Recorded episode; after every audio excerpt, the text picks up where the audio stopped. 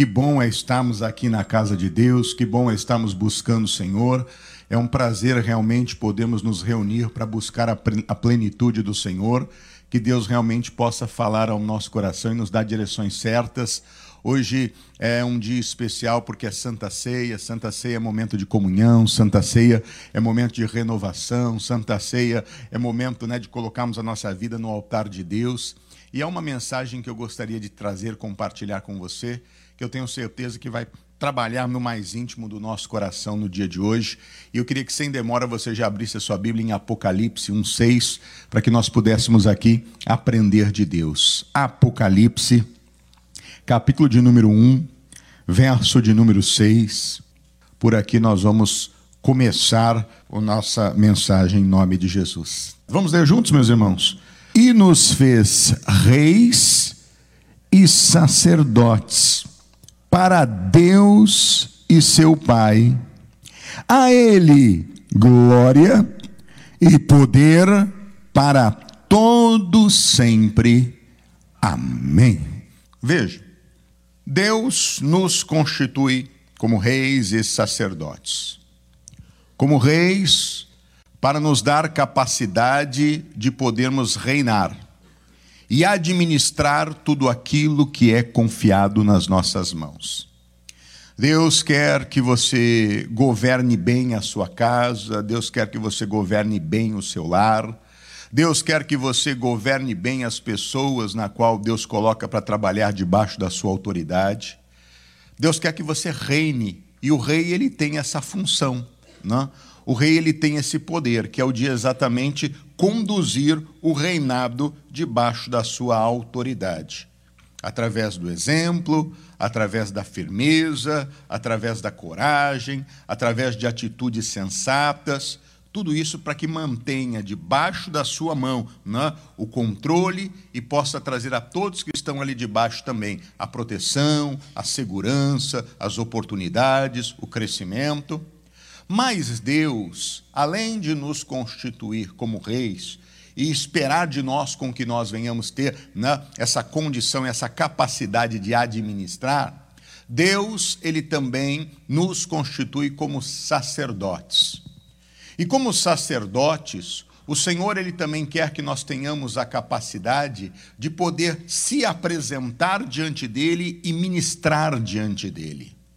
E é esse o ponto que nesta manhã eu gostaria de tratar com você. As qualidades de um sacerdote.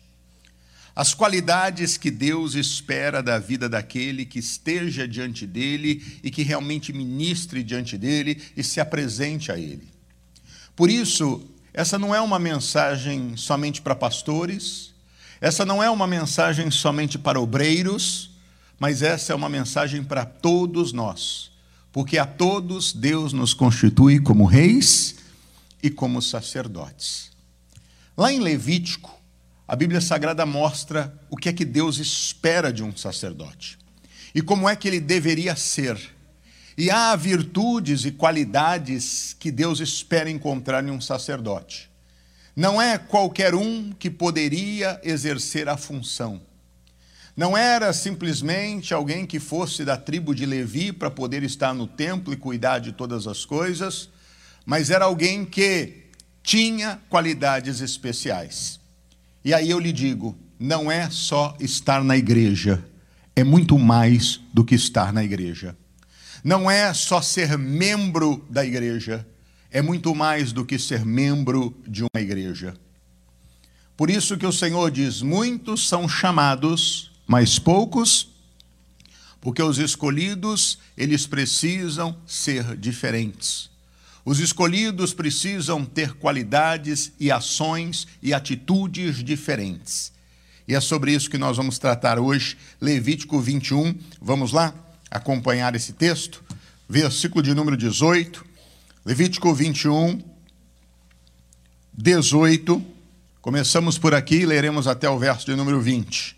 Vamos ler juntos? Diz: Pois nenhum homem em que houver alguma deformidade se chegará, como homem cego ou coxo, ou de nariz chato, ou de membros demasiadamente compridos. O homem que tiver o pé quebrado ou quebrada a mão, ou corcovado ou anão, ou que tiver belida no olho, ou sarna, ou impingens, ou que tiver testículo quebrado. Amém? Vamos ler novamente esse texto? Diz: Pois nenhum homem em que houver alguma deformidade se chegará, como homem cego, ou coxo, ou de nariz, ou de membros demasiadamente, ou homem que tiver o pé, ou quebrada, ou corcovado, ou corcunda, ou anão, ou que tiver belida no olho, ou sarna, ou impingens, ou que tiver testículo quebrado. Então veja, Deus, quando chama aos sacerdotes, Deus, quando levanta aos sacerdotes, Deus espera que estes tenham virtudes, Deus espera que estes tenham qualidades. Então Deus nos chama como reis e sacerdotes. Mas deixa eu lhe dizer uma coisa: toda e qualquer pessoa tem condição para administrar na vida? Hã? Tem gente que é boa para executar, mas não sabe mandar. Tem gente que é excelente para executar, mas se pôr para mandar, é uma tragédia. Por isso que não consegue muitas vezes na a, ser patrão. Por isso que não consegue ter o seu próprio negócio. Então Deus nos constitui para. Mas para o exercício disso é necessário se qualificar. É necessário se qualificar. É isso que nós precisamos compreender. Já que ele nos chama como sacerdotes, o que é que nós precisamos, meus irmãos, ter na nossa vida como base para que isso realmente seja pleno? Vamos estudar ponto a ponto disso que vai nos ajudar. Começando aí no verso 18: Nenhum homem que houver algum defeito se chegará. Como homem, o quê? Cego.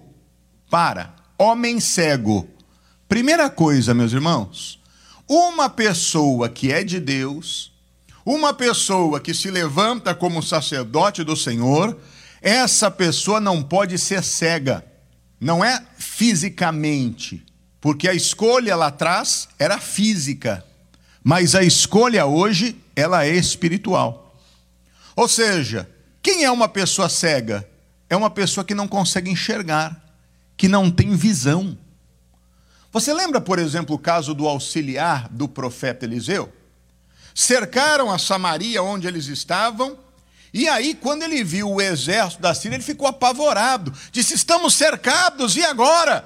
O profeta, muito tranquilo, o profeta fez a seguinte oração: Senhor, abra os olhos para que ele veja. Porque maior, ele estava dizendo, eram os que eram conosco do que os que estavam com eles. Ele só conseguia enxergar o exército inimigo. Mas no momento em que os olhos dele se abriram, ele conseguiu enxergar o exército de Deus que estava em volta, guardando, protegendo, com carros e cavalos de fogo, e era muito maior. Meu irmão, se nós não enxergarmos as coisas com os olhos espirituais e a nossa visão não for plena, se tivermos a miopia espiritual, astigmatismo espiritual, hipermetropia espiritual, glaucoma espiritual, pré-miopia, vista fraca, cansada, não vai dar certo. Porque um sacerdote não pode ser cego, o sacerdote precisa enxergar. Que nessa manhã nós possamos, meu irmão, pedir a Deus: Deus, abra os meus olhos para que eu veja. Ou Deus, cura a minha visão para que eu veja. Porque certa vez Jesus tocou num cego, e quando Jesus tocou no cego, pergunta o que vê. E ele não via nada. Mas ele disse assim: Eu vejo agora os homens como árvores. E aí Jesus deu o segundo toque. Talvez a nossa visão está assim meio embaçada. Nós não estamos conseguindo enxergar plenamente como Deus espera que enxerguemos. Mas se nessa manhã nós pedimos, Deus, abre os nossos olhos, pode ter certeza que nós vamos conseguir ver. Entenda Deus nos chama para ser sacerdotes. E para ser sacerdote, não pode ser cego. Para poder ministrar diante de Deus, se chegar diante dele, precisa enxergar. Meu irmão, que eu e você possamos enxergar a glória de Deus, a graça de Deus. Que eu e você consigamos enxergar na nossa vida os planos que Deus tem para cada um de nós. Nós precisamos conseguir enxergar o porquê estamos aqui, o porquê Deus permite nos reunirmos aqui todos os domingos de manhã, ou segundas, ou quartas, ou sextas. O porquê Deus nos chama para esse trabalho, para essa obra, porque Deus nos chama para esse ministério, nós precisamos enxergar. A nossa visão não pode ser embaçada. A nossa visão não pode ser parcial. A nossa visão precisa ser total. Nós precisamos conseguir ver. Mas não é, meu irmão, ver de forma superficial. Não pode haver uma lente entre nós e o que Deus está nos mostrando. Porque por mais que essa lente possa de alguma forma ajudar a abrir os nossos olhos, Deus tem poder para fazer uma obra e nos curar para que a nossa visão seja clara e perfeita e não esteja nada separando. Porque o óculos ajuda, ajuda ou não ajuda? Mas se o óculos embaça, o que, que acontece? Hã? Se o grau da lente é insuficiente, o que, que acontece? Vai continuar vendo errado do mesmo jeito. Então, o que nós precisamos é ter uma visão clara. E é isso que nós pedimos. Deus, abre os meus olhos para que eu consiga ver, para que eu consiga enxergar o que o Senhor espera de mim, para que eu consiga enxergar o que o Senhor tem confiado nas minhas mãos, para que eu consiga enxergar aquilo que o Senhor vai colocar na minha vida e aonde o Senhor quer que eu chegue. Que nós possamos hoje fazer essa oração. Abra os meus olhos para que eu possa ver. Amém? Mas ele diz mais, Vamos no outro ponto. Não pode ser cego, também não pode ser o quê? Coxo. Como é que o coxo anda? Mancando. É isso aí. Irmão, na vida não dá para andar mancando. Não dá. Não tem como. Não consegue. Não dá para na vida espiritual ser coxo. Porque o coxo sempre vai chegar o quê? Atrasado. Meu irmão, tem muita gente que está mancando nessa caminhada e Deus nos chamou para sermos o quê?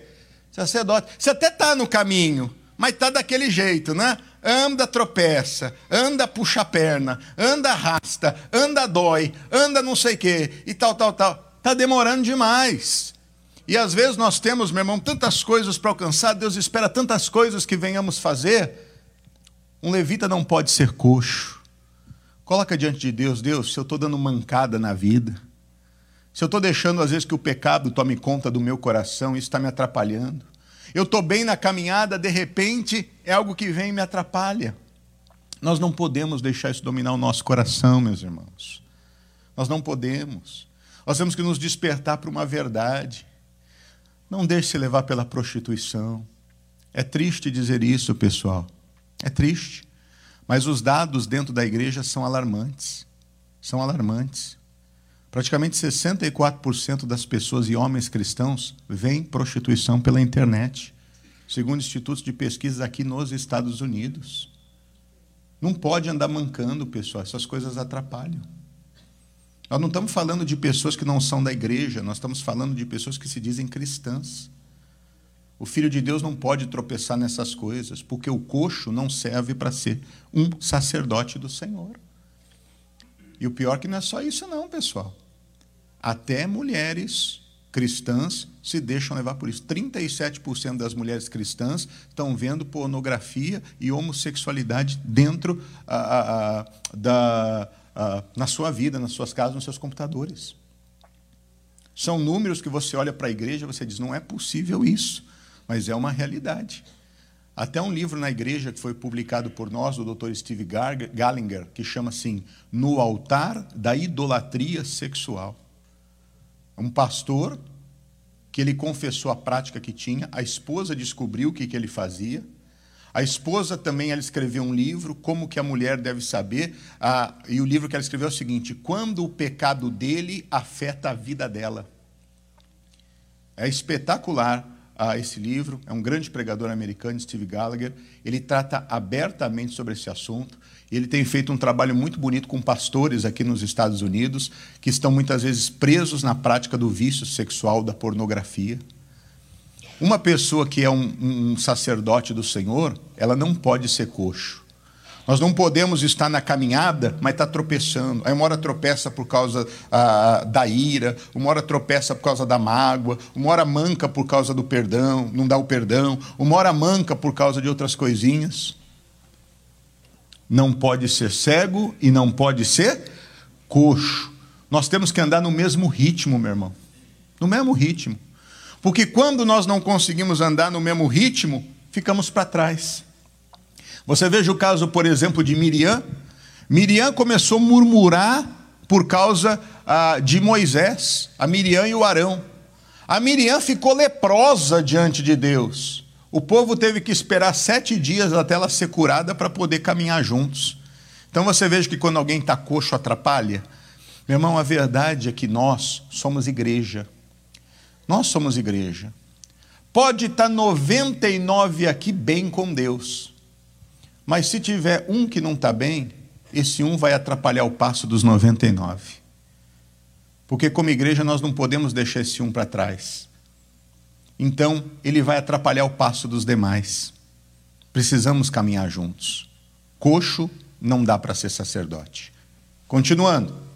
Não pode ser cego, não pode ser coxo, ou de nariz o quê? Chato. O que é uma pessoa de nariz chata, pessoal?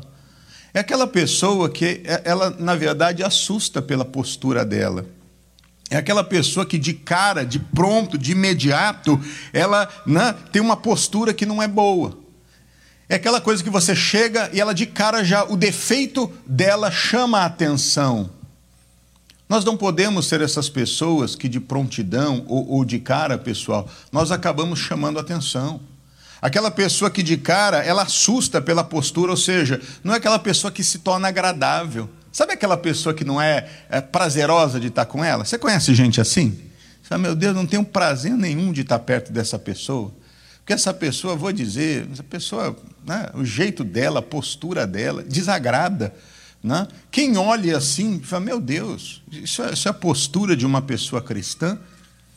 Um sacerdote não pode ser assim. Uma pessoa que seja dessa forma. Que tenha, como a Bíblia diz aqui, o nariz chato, ou há traduções que dizem o rosto mutilado. Talvez você já tenha visto pessoas que, por causa de um acidente, alguma coisa, sofreram uma cirurgia quando você chega perto dela, o que, que acontece? Aquilo é a primeira coisa que o seu olho vai, chama atenção. Você tira o foco de tudo para olhar para aquilo. Então nós não podemos, meu irmão, permitir com que nenhuma das posturas possam fazer com que as pessoas tirem os olhos de Deus. Quando olharem para nós, as pessoas têm que ver Deus em nós e não ver na nossa vida alguma falha de formação, algum problema, algo que realmente não mostre Deus na vida das pessoas. Um sacerdote não, não pode ter nariz chato ou rosto mutilado, como diz alguma das versões. Que em nome do Senhor Jesus, e você possamos pedir, Deus, molda a minha postura, molda o meu comportamento. Que as pessoas, quando olharem para mim, elas de cara vejam Deus em mim, mas que elas não vejam defeitos meus à frente de tudo. Porque quando as pessoas olham para mim e já veem de cara defeitos em mim, essas pessoas nunca vão ver Deus na minha vida. Ao contrário, elas só vão ver em mim uma pessoa problemática, só vão ver em mim uma pessoa desrespeitosa, só vão ver em mim uma pessoa mal-humorada, só vão ver em mim, mas as virtudes não vão ver. Então nós não podemos permitir. Defeitos todos temos, mas os nossos defeitos não podem estar à frente das nossas qualidades. As nossas qualidades precisam estar à frente dos nossos defeitos. Continuando, que mais? Como homem cego ou coxo, ou de nariz chatos, ou de membros demasiadamente o quê? Compridos. O que, que é isso? São pessoas que são exageradas, pessoas que são desproporcionais. Tem gente que fala demais como diz popularmente, fala pelos cotovelos. Né? Eu não entendo o que é falar pelos cotovelos, enfim. Essa expressão eu não entendo ela, mas as pessoas dizem isso. Ou seja, são pessoas que são exageradas, falam demais. Meu irmão, nós não podemos ter membros demasiadamente compridos, porque isso nos desqualifica. Nós temos que ser proporcionais. Eu sempre aprendi isso com o missionário Soares, ele sempre nos ensinou. Ele sempre disse o seguinte: olha, a minha oração a Deus é o seguinte: Deus, se no púlpito eu estou sério demais, me ajuda a ser mais simpático. Deus, se eu estou rindo demais, me ajuda a eu rir na medida certa. Enfim, o que, que ele quer dizer com isso? É pedir, Deus, eu não quero estar nos extremos, eu quero estar realmente no centro da vontade do Senhor, porque os extremos não são bons. Eu não posso, de alguma forma, fazer com que algumas coisas possam exceder. Eu preciso andar dentro desse padrão. Ora, Deus, Deus, me ajuda também a ser na medida certa. Me ajuda. Dentro do teu casamento, ora, Deus, se eu não estou sendo um marido exemplar, se eu estou, na verdade, exagerando muito nisso ou deixando de fazer isso, me ajuda. Como esposa, Deus, se eu não estou agindo com meu marido de uma forma plena, ou eu estou agindo demasiadamente, me ajuda. Porque muitas vezes, meu irmão, nós precisamos aprender a nos moldar. Porque é esse exagero que às vezes temos de querer falar demais, cobrar demais, ou falar de menos, ou se calar, isso atrapalha. Nós precisamos estar na medida certa. Deus, eu quero estar na medida certa, eu quero ser na medida certa. Nós precisamos buscar isso de Deus. Então, membros demasiadamente cumpridos não servem para ser sacerdotes. E ele continua dizendo mais o que, meus irmãos? O homem que tiver o pé quebrado. Quando uma pessoa está com o pé quebrado, ela tem firmeza? Hã? Não. Se ela tiver com o pé quebrado, ela vai conseguir ter sustentação? Não vai. Meu irmão, o sacerdote não pode ter pé quebrado. Porque uma pessoa que é de Deus é uma pessoa que tem que estar firme. Eu não posso ser aquela pessoa que vive tropeçando. Meu irmão, tem gente que vive tropeçando. Ela fica estressada e quer descontar o estresse dela em cima de todo mundo. Machuca as pessoas com a palavra, magoa as pessoas com as palavras. Aí depois, ah, eu errei, me arrependi. É, mas não está firme. Um homem de Deus, um sacerdote, precisa estar firme, não pode ter pé quebrado, meus irmãos. Eu preciso ter firmeza no meu pisar, eu preciso ter firmeza no meu caminhar, eu preciso ter firmeza naquilo que eu faço. Eu preciso marchar, o Senhor me chama, eu sou parte desse exército. Como é que eu vou marchar, meu irmão, se eu não tenho firmeza, meus pés estão quebrados? Ué, porque para marchar você precisa botar o pé com força. Precisa ou não precisa? Quem aqui serviu o exército aqui? Ninguém serviu o exército aqui, não? Todo mundo foi dispensado, todo mundo foi para a reserva, meus irmãos. Olha só, quando você vai para o exército, você vai fazer marcha lá, meu irmão, não tem jeito. É, o pé tem que estar tá firme, é ou não é? Meu irmão, na obra de Deus, o pé tem que ser o quê? Tem que estar tá curado. Não dá para viver uma vida tropeçando, pessoal. Eu tenho que estar tá firme. As pressões são grandes, são. As lutas vêm, vêm. As setas de Satanás são lançadas sobre nós, são. E o que é que nós precisamos fazer? Estar firmes. Portanto, pé quebrado não serve para ser sacerdote. Está desqualificado. Nas suas orações, diga: Deus, me ajuda a ser uma pessoa firme. Deus, em nome de Jesus, me ajuda a ser uma pessoa que consegue permanecer e que resiste, inclusive, a todas as pressões. Isso é igual a estrutura de uma casa. Se o fundamento, a base estiver rachado, o que é que vai acontecer com o prédio que está em cima? Hã? Vai desmoronar. A mesma coisa. O sacerdote, se não tiver firme, se tiver com o pé quebrado, vai desmoronar. Aí, meu irmão, vem a tentação. Tentação não é pecado, mas se tem o pé quebrado, ele vai pecar, porque ele vai ceder à tentação. Mas se o pé não é quebrado, ele está firme, ele vai resistir. Porque a Bíblia diz que não há tentação que não seja humana, mas maior é Deus, que não nos deixará tentar acima do que podemos suportar. E junto com a tentação dará também o quê? O escape. Continuando, meus irmãos. Homem cego, ou coxo, ou de nariz chato, ou de membros demasiadamente compridos, ou homem que tiver o pé quebrado, ou a mão quebrada. Meu irmão, com a mão quebrada você consegue segurar algo? Com a mão quebrada você consegue ter firmeza, estabilidade? Não consegue. Tem muita gente que é instável, porque não tem firmeza. O homem de Deus tem que ser sim, sim, não, não. O que passar disso é procedência maligna. Por isso que a Bíblia diz que você responder antes de ouvir é estultícia, ou seja, é tolice. Porque um homem de Deus, ele tem que dizer, quando ele fala sim, é sim. E se ele empenhou a palavra dizendo sim, ele deve honrar aquilo mesmo que seja para o seu prejuízo. Se ele disser não, ele deve honrar aquilo. Ele não pode ser uma pessoa instável, uma pessoa que não consegue, que tem essa fragilidade e que constantemente, meu irmão, por não ter essa firmeza, ele cede.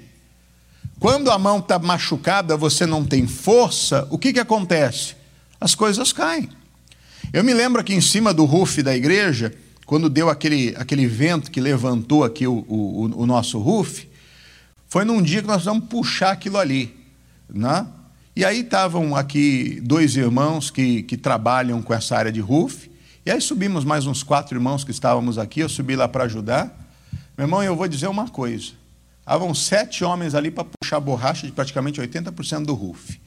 E aquela coisa, e todo mundo gritando, né? enrolava a mão assim, vai, e balançando assim para poder. Eu vou dizer, conseguimos puxar depois de meia hora fazendo força. Quando terminou de puxar, bateu um vento, em 10 segundos levantou tudo de novo. Fomos de novo fazer.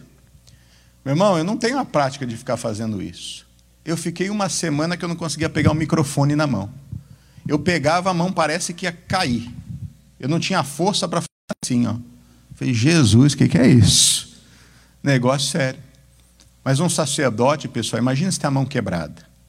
Isso eu estou falando de um esforço que você faz que não tem um costume, que talvez mexa aí com seus, com seus nervos, com seus, seus músculos, então com, toda a musculatura da mão, e deixa a mão de alguma forma fraca. Você não tem força, não, não dá para apertar, não dá, não, né, incomoda. Imagina a mão quebrada, não dá para fazer.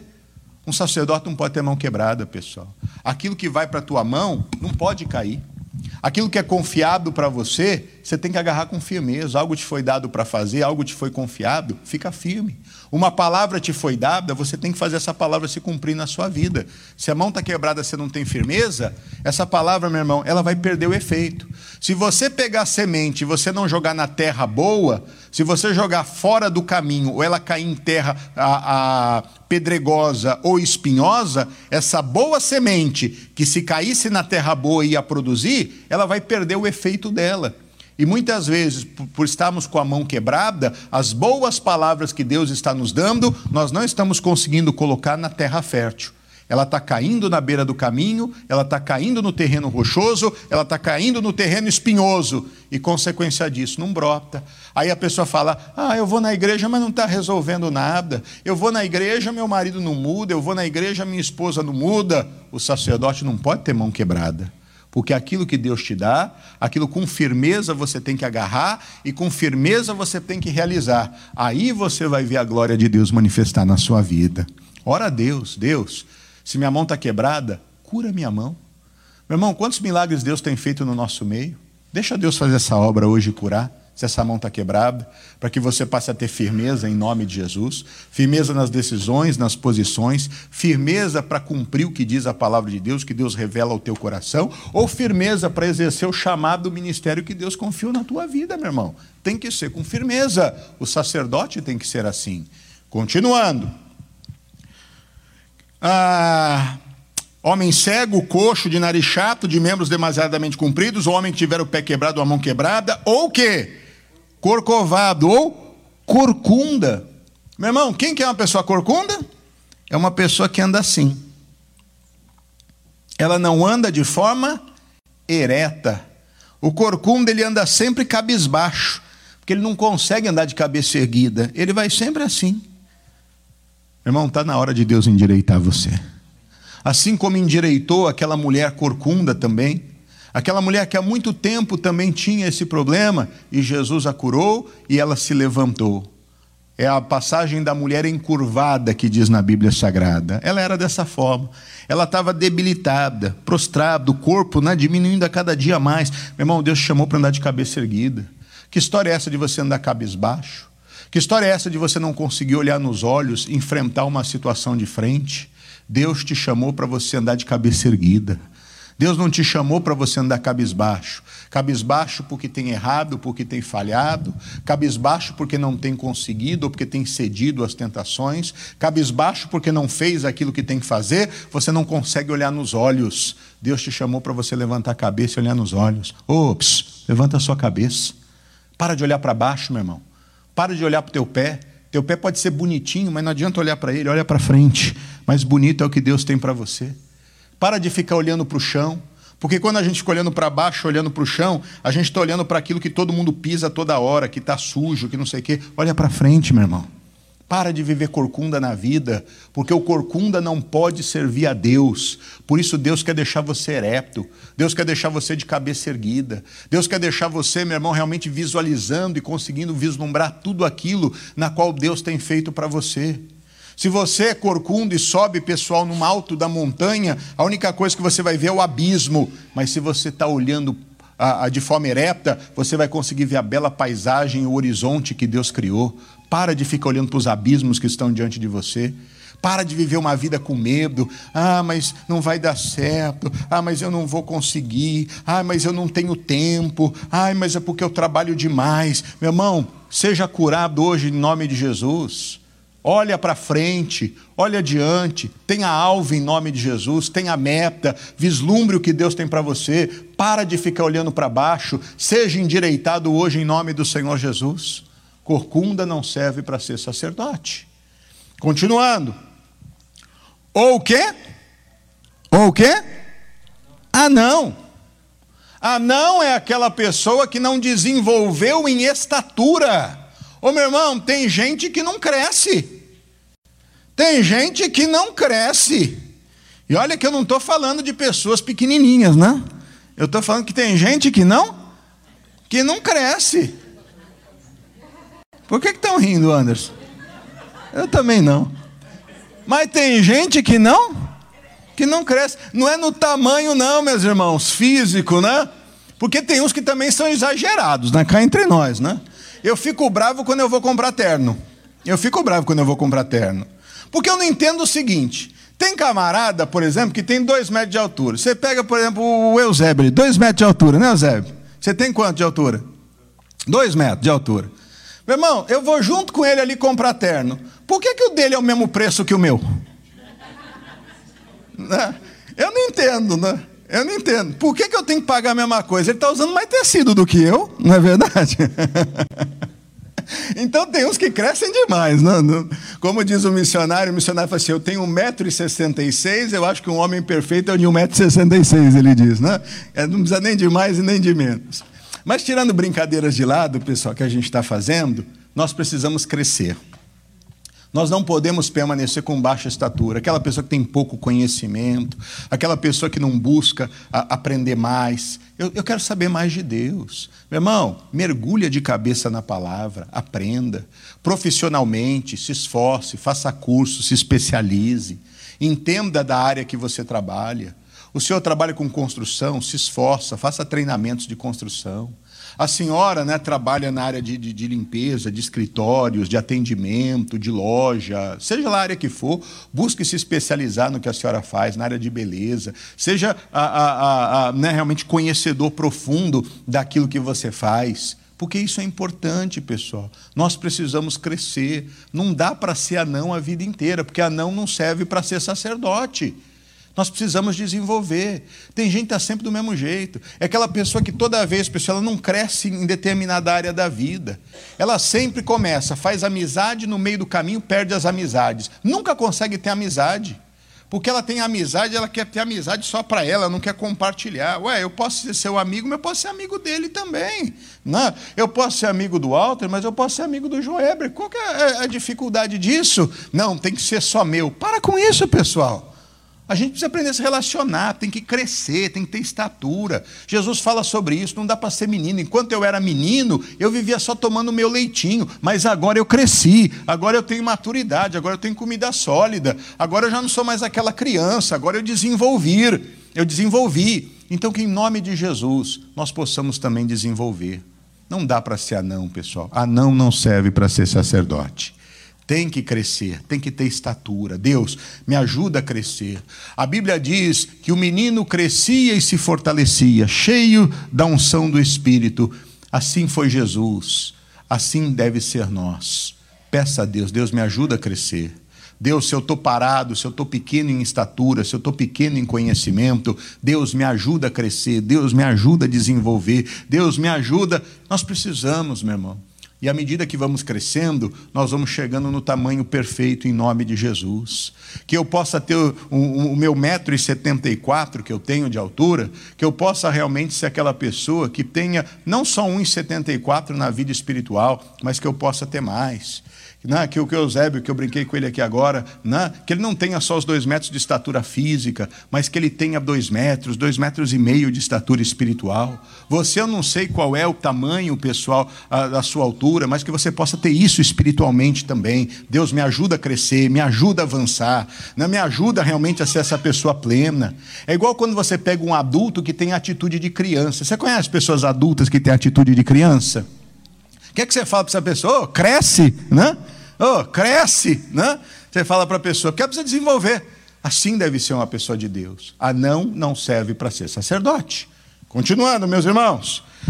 Homem cego, coxo, de nariz chato, de membros demasiadamente compridos, ou homem que tiver o pé quebrado ou a mão quebrada, corcunda não, ou que tiver belida no olho, na sana ou impingem. O que, que isso significa, meu irmão?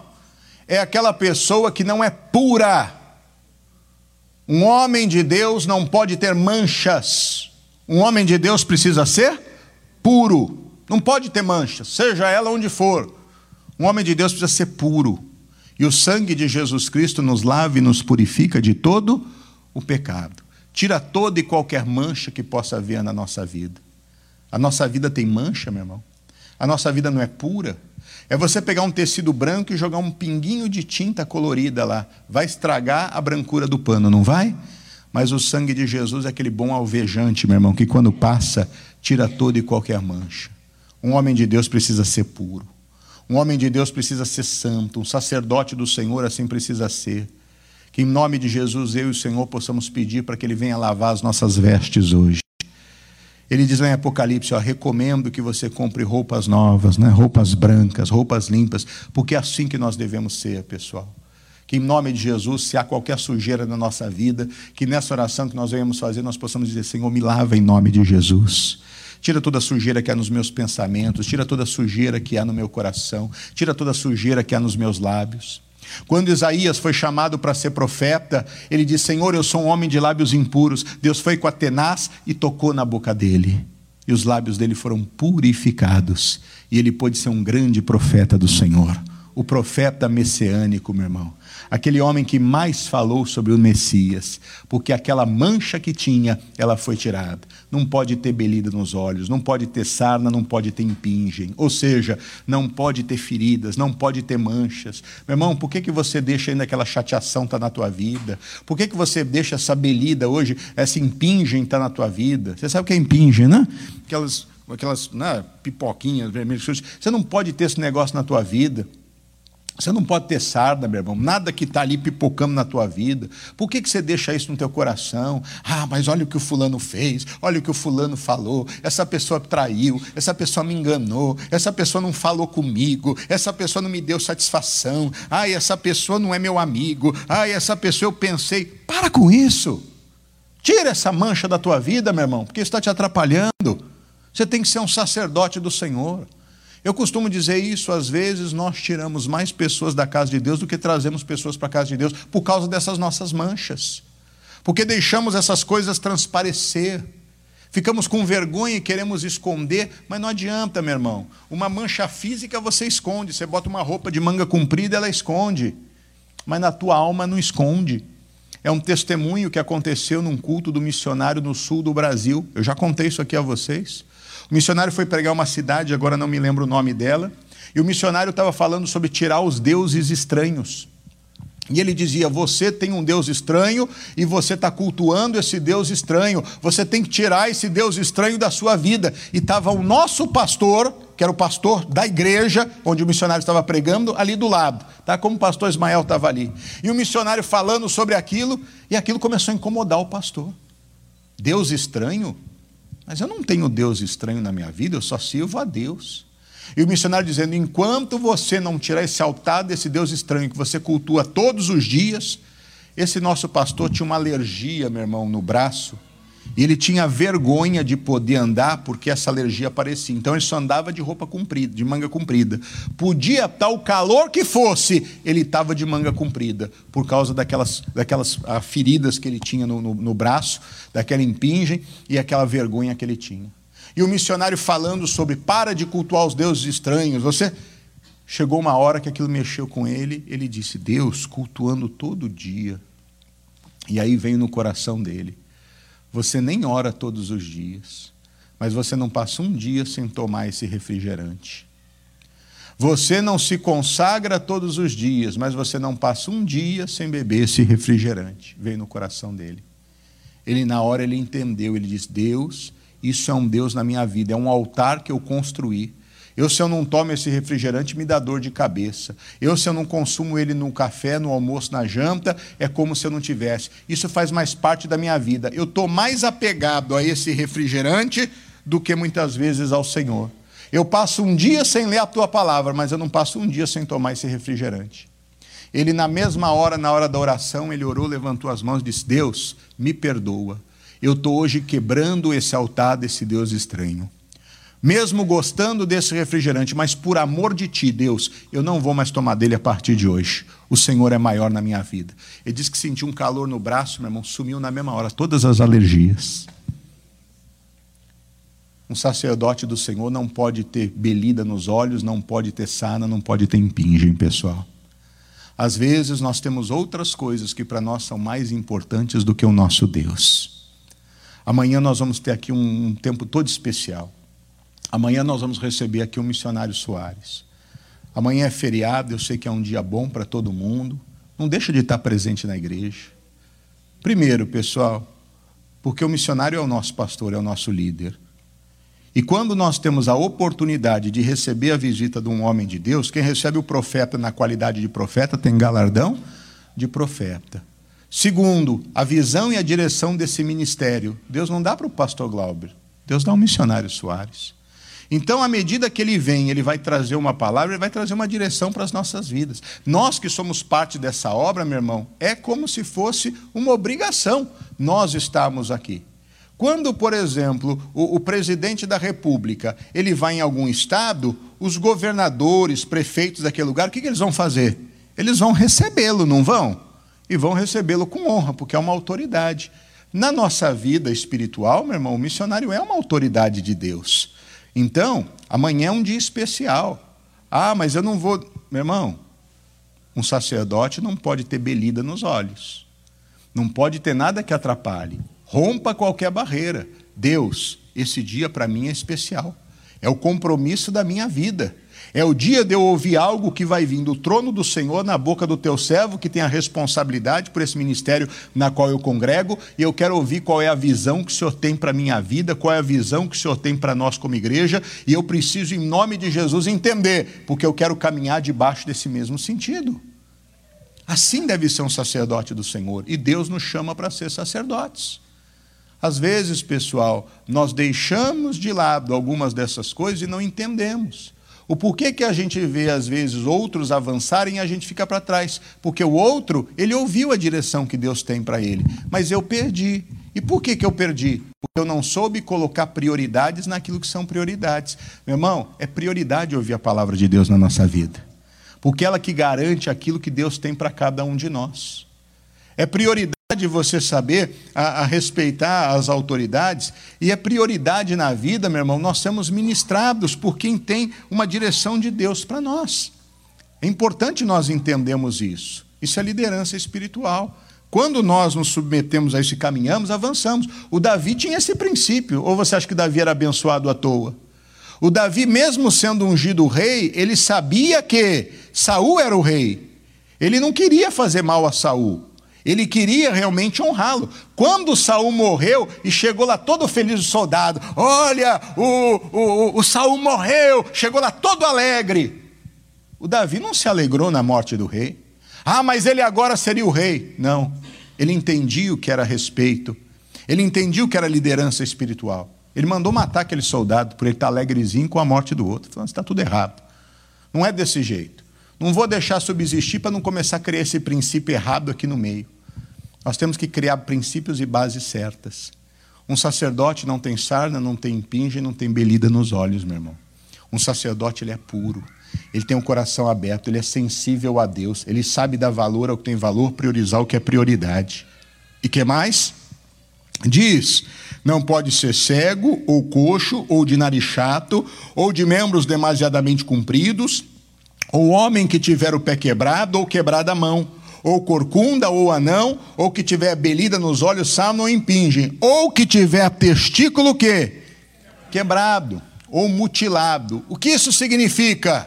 Uma pessoa de Deus precisa ser produtiva. Um sacerdote do Senhor precisa produzir. Um sacerdote do Senhor precisa gerar. Ovelhas geram ovelhas. E todos nós precisamos produzir, meus irmãos. Nós não podemos ser estéreis. O sacerdote não podia ser uma pessoa estéril. O sacerdote precisava ser uma pessoa que produzia. E eu e você temos que ser pessoas que produzem. Nós estamos chegando no mês de outubro. Responda para você mesmo, em dez meses desse ano, quantas pessoas você gerou para Deus? Eu não estou falando trazer para a igreja para passear um dia ou para conhecer. Eu estou dizendo quantas pessoas você gerou para Deus. Quantas pessoas você realmente produziu para o Senhor? Agora, eu também preciso ver, Deus, com as minhas ações, com as minhas atitudes ou palavras, eu tirei pessoas também de servir a Deus? E como eu disse, às vezes a gente tira mais do que traz. Um sacerdote não tem testículo quebrado. Sacerdote não é estéreo. Sacerdote ele produz. Deus nos chamou para produzir, meu irmão. Deus nos chamou para gerarmos vidas. Deus nos chamou para gerarmos pessoas. Deus nos chamou para gerarmos ovelhas. Deus nos chamou, meu irmão, para verdadeiramente fazermos com que pessoas conheçam a luz do Evangelho como nós um dia alcançamos e fomos conhecidos.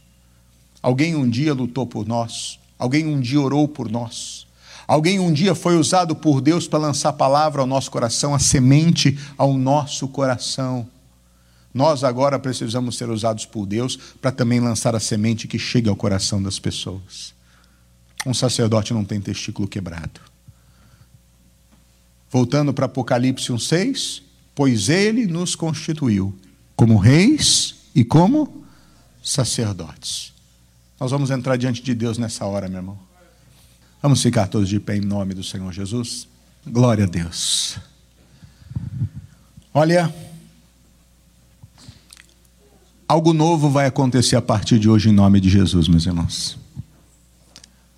Algo novo vai acontecer a partir de hoje em nome de Jesus.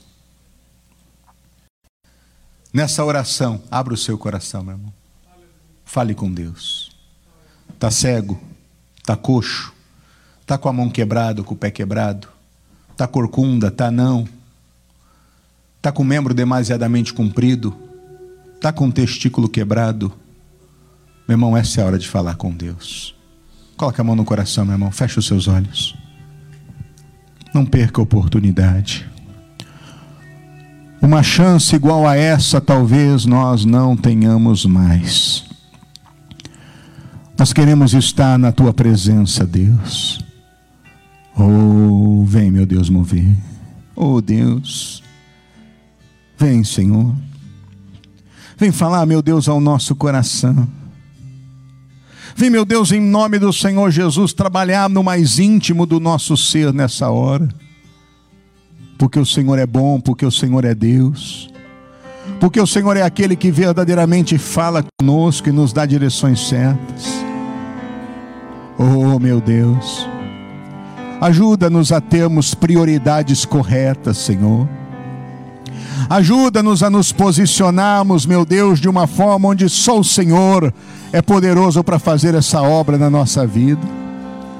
Ajuda-nos a entender, meu Deus, aquilo que o Senhor tem preparado para nós porque o Senhor é Deus grande, o Senhor é Deus forte, o Senhor é Deus poderoso, o Senhor é Deus supremo, bendito, o Senhor é Deus fiel. O Senhor é aquele, meu Deus, que muda circunstâncias, situações. O Senhor é aquele, meu Deus, que opera milagres, faz sinais, prodígios, maravilhas. E é diante de Ti que estamos, Pai, porque o Senhor é muito bom, ó Deus porque o Senhor é maravilhoso, Jesus. Oh, Pai. Abra os olhos desse que não consegue enxergar, Senhor. Abra os olhos desse que não consegue enxergar, meu Deus. Oh, abra os olhos desse que não consegue ver, meu Pai. Ah, Senhor. Essa pessoa que está coxa, meu Deus, ajuda essa pessoa a se levantar e andar. Essa pessoa que está coxa, meu Deus, ajuda essa pessoa, meu Deus, caminhar de forma plena.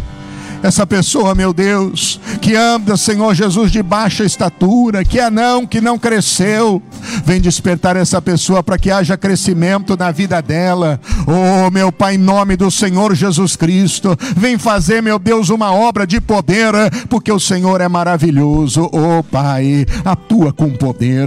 Trabalha, meu Deus, de uma forma plena na vida e no coração de cada um dos teus filhos. Vem trazer, meu Deus, um verdadeiro despertar à vida de cada um deles deles e dá graça, meu Deus, para que essa pessoa se levante. Ah, meu Pai, em nome do Senhor Jesus Cristo, olha para esse Deus que está tendo sardas, impingens, belida nos olhos. Essa pessoa, meu Deus, que não está pura, mas ela clama diante de Ti, dizendo: Meu Deus, em nome de Jesus, vem trabalhar, meu Deus, na nossa vida, no nosso coração e nos dá graças para que a gente possa assim avançar e prosseguir, porque o Senhor é bom, porque o Senhor é Deus, porque o Senhor verdadeiramente cuida de nós. Ah, meu Deus, é o teu povo que está diante de ti, é o teu povo, meu Deus, que está diante da tua presença, é o teu povo, meu Deus, que clama nessa hora com fé, é o teu povo, meu Deus, que busca da tua face, é o teu povo, meu Deus, que verdadeiramente levanta a voz e diz: Deus, fala ao meu coração, Deus, dirija a minha vida,